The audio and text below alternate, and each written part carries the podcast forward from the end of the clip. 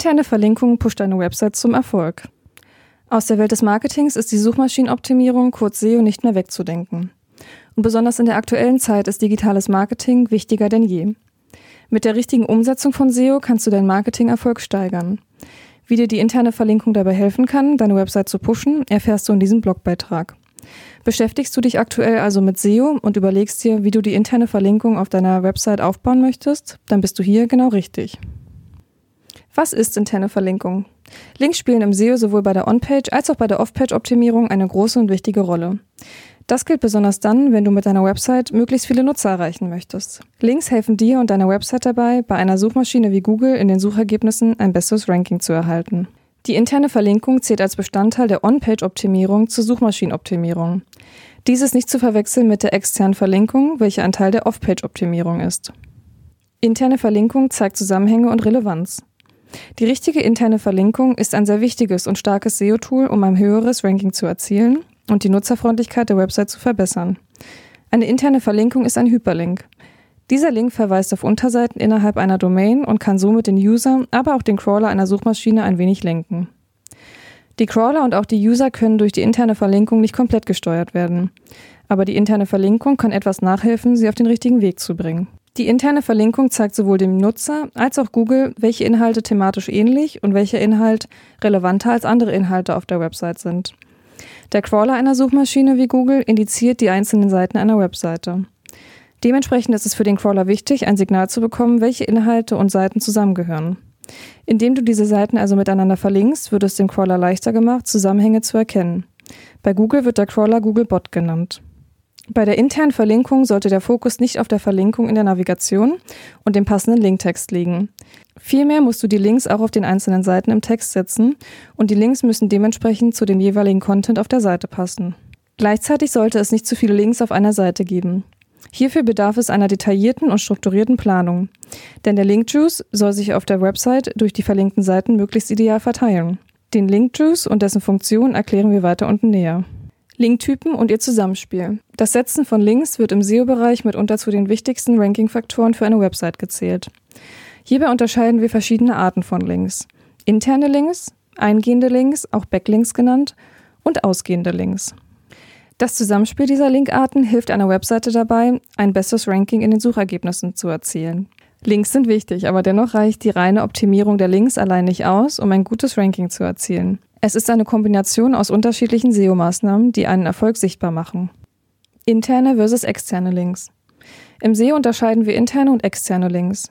Interne Links sind immer Links, welche innerhalb einer Domain auf andere Seiten verweisen. Die externen Links hingegen verweisen auf Linkquellen, welche auf einer anderen Domain liegen. Sowohl Backlinks, die zur eigenen Website führen, als auch das Setzen von ausgehenden Links auf der eigenen Domain können positive Auswirkungen auf das Ranking haben.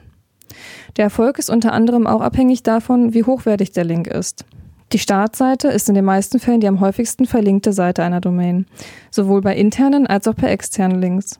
Die Linkkraft von der Startseite kann durch interne Links sehr gut auf alle Verzeichnisse verteilt werden. Gerne tauschen Website-Betreiber externe Links oder kaufen diese, zum Beispiel bei Blogs, auch ein.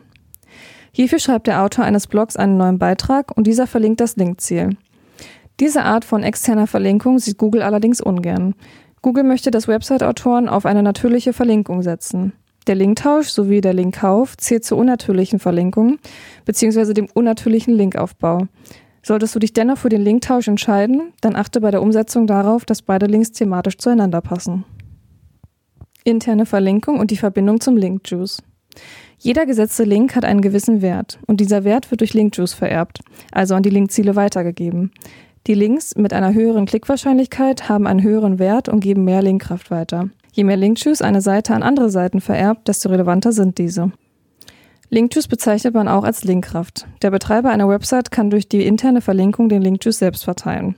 Das heißt, der Betreiber bestimmt so die Gewichtung und damit auch die Relevanz der einzelnen Seiten. Beispielsweise erhalten die AGBs oder das Impressum weniger Linkkraft und erzielen somit weniger Rankings als einzelne Produktkategorien. Umso höher die Linkkraft einer Webseite also ist, desto mehr wird der Linkjuice vererbt. Interne Verlinkung Sinn und Zweck.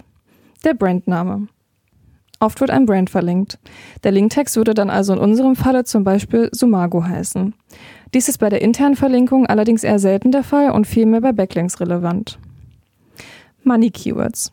Viele Website-Autoren nutzen auch gerne die Variante der Money Keywords.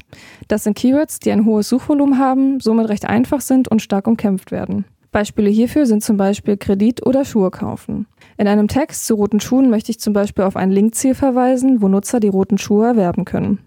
Hierfür kann man Schuhe kaufen als Ankertext verwenden.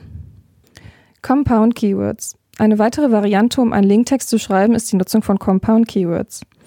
Compound Keywords bedeutet wörtlich zusammengesetzte Keywords. Hier werden zwei Intentionen des Nutzers bedient. Compound Keywords sind ein Mix aus Money Keyword und Brand Keyword. Beispiele hierfür sind Brand XY Schuhe kaufen oder Brand XY günstig. Sonstige. Gerne verwenden Website-Autoren nur Begriffe wie hier, weitere Informationen oder klicken Sie hier als Ankertext. Leider gibt dieser Text weder dem Benutzer noch dem Crawler eine spezifische Information, welche Informationen bei dem Linkziel zu erwarten sind. Um sowohl den User als auch den Crawler ausreichend lenken zu können, ist es sinnvoll, dass du einen Linktext wählst, der auf das Linkziel thematisch eingeht und mit Begriffen wie hier nicht zu allgemein gehalten ist. Was zeichnet eine gute Linkstruktur aus? Eine gute Linkstruktur zeichnet aus, dass sich der Nutzer anhand der auf der Webseite gesetzten Links gut orientieren kann und sich der Linkjuice entsprechend der Linkstruktur vererbt. Für die Linkstruktur sind aber noch weitere Merkmale von Bedeutung. Qualität statt Quantität. Es sollte nicht zu viele Links auf einer Seite geben. Diese konkurrieren miteinander und du leitest den User mit zu vielen Links nicht mehr wirklich. Eine Vielzahl an Links kann den Nutzer auch überfordern. Hier ist es also das Ziel, den Nutzer so einfach wie möglich aufzuzeigen, welchen Link er als nächstes anklicken soll, um sich weiter zu informieren. Die Wirkung nach außen. Des Weiteren ist es für den Besucher einer Website wichtig, mögliche Links schnell zu erkennen. Dies bedeutet, dass der Text des Links farblich hervorgehoben werden sollte, unterstrichen sein sollte und dass sich der Link erneut farblich verändert, wenn die Maus über den Link hovert. Die Verwendung von Farbe ist hier also für zwei unterschiedliche Anwendungen relevant. Content is King. Es ist sowohl für Suchmaschinen als auch für User wichtig, dass der Ankertext die Zielseite möglichst kurz und knackig beschreibt, sodass daraus klar hervorgeht, worum es auf der Zielseite geht. Der Linktext muss aber auch zu dem Content passen und sollte somit möglichst einen direkten Zusammenhang zum Text haben. Die richtige Platzierung. Weiterhin ist es wichtig, wo der Link platziert wird. Wird dieser im Main-Content-Bereich, im Header oder im Footer platziert? Für den Nutzer und für die Suchmaschine ist die Platzierung im Main-Content-Bereich am attraktivsten. Jedenfalls solange es thematisch sinnvoll ist. Natürlich gibt es auch Links, die im Footer verwendet werden und auch immer dort zu finden sind. Broken Links. Funktionieren meine internen Links überhaupt? Was passiert, wenn meine interne Verlinkung nicht funktioniert? Was passiert mit den sogenannten Broken Links? Wenn ein interner Link nicht erreichbar ist, dann hat das meist den Grund, dass ein 400er oder 500er Statuscode vorliegt. Mit diesen Statuscodes ist die Seite nicht abrufbar. Leider wirkt sich dies nicht nur negativ auf den User aus, der in diesem Fall vor einer leeren Seite sitzt, sondern auch auf Googles Bewertung der Seite.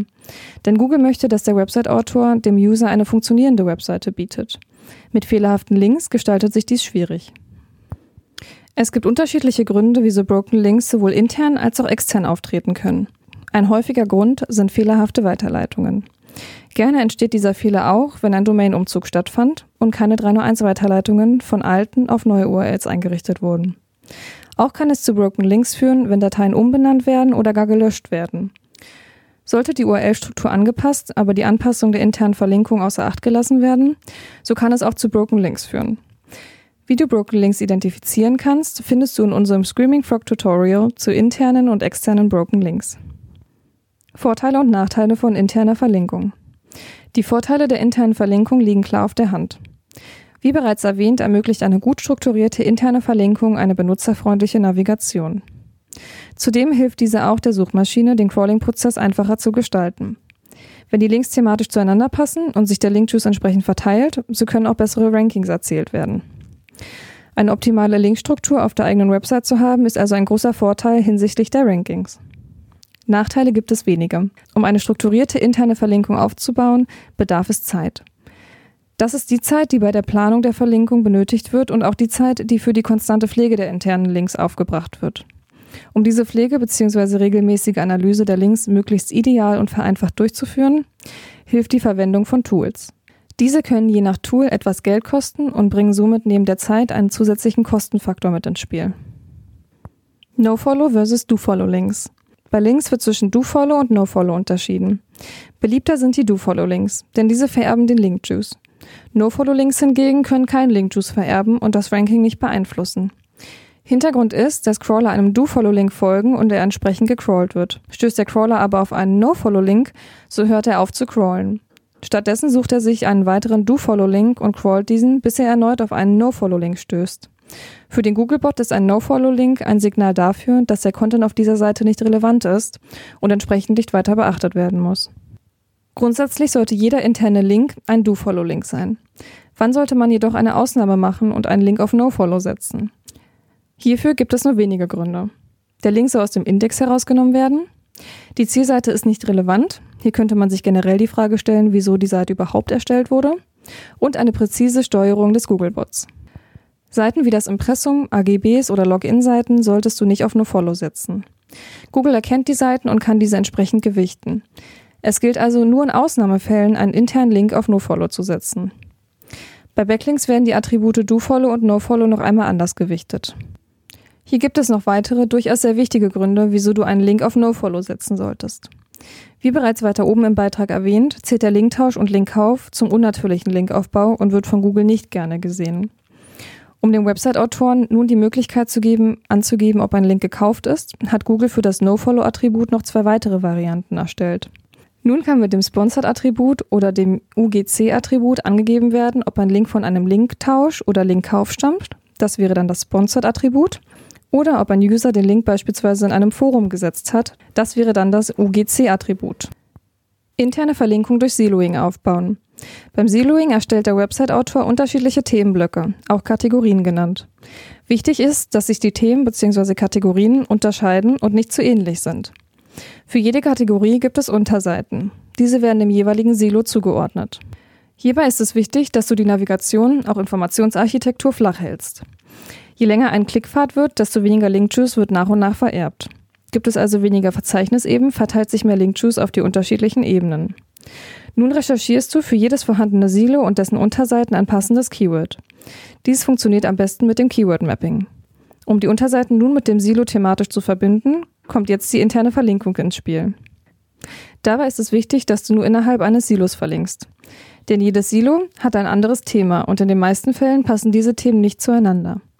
Die Silos selbst, also die oberste Verzeichnisebene, kannst du direkt miteinander verlinken. Sie sollten auch eine Verlinkung auf der Startseite erfahren. Benutzerfreundlich versus suchmaschinenfreundlich. Woran du immer denken solltest, ist, dass du deine Webseite trotz guter Suchmaschinenoptimierung nicht nur für eine Suchmaschine optimierst. Am wichtigsten ist immer noch der User und somit die Benutzerfreundlichkeit einer Webseite. Richtig umgesetzt hilft die SEO also auch dabei, deine Website benutzerfreundlich zu gestalten und zeitgleich den Crawler mit nötigen Informationen zu füttern. Google schenkt allerdings auch den Links mehr Aufmerksamkeit, die Benutzer am häufigsten anklicken. Also zeigt sich auch hier, dass sich die Bewertung durch eine Suchmaschine wie Google primär nach dem Nutzer richtet. Deine SEO-Agentur für interne Verlinkung. Wenn du Hilfe dabei benötigst, für deine Website eine gut durchdachte interne Verlinkung aufzubauen, dann melde dich gerne bei uns. Gemeinsam finden wir die optimale Lösung. Wir als SEO-Agentur haben die nötige Erfahrung, um auf Basis einer Analyse deiner Webseite eine auf deine Webseite zugeschnittene Strategie zu entwickeln und die benötigte Optimierung wirkungsvoll umzusetzen. Hast du noch Fragen oder möchtest du gleich starten? Wir freuen uns auf deine Anfrage, ruf einfach durch oder fülle unser Kontaktformular aus.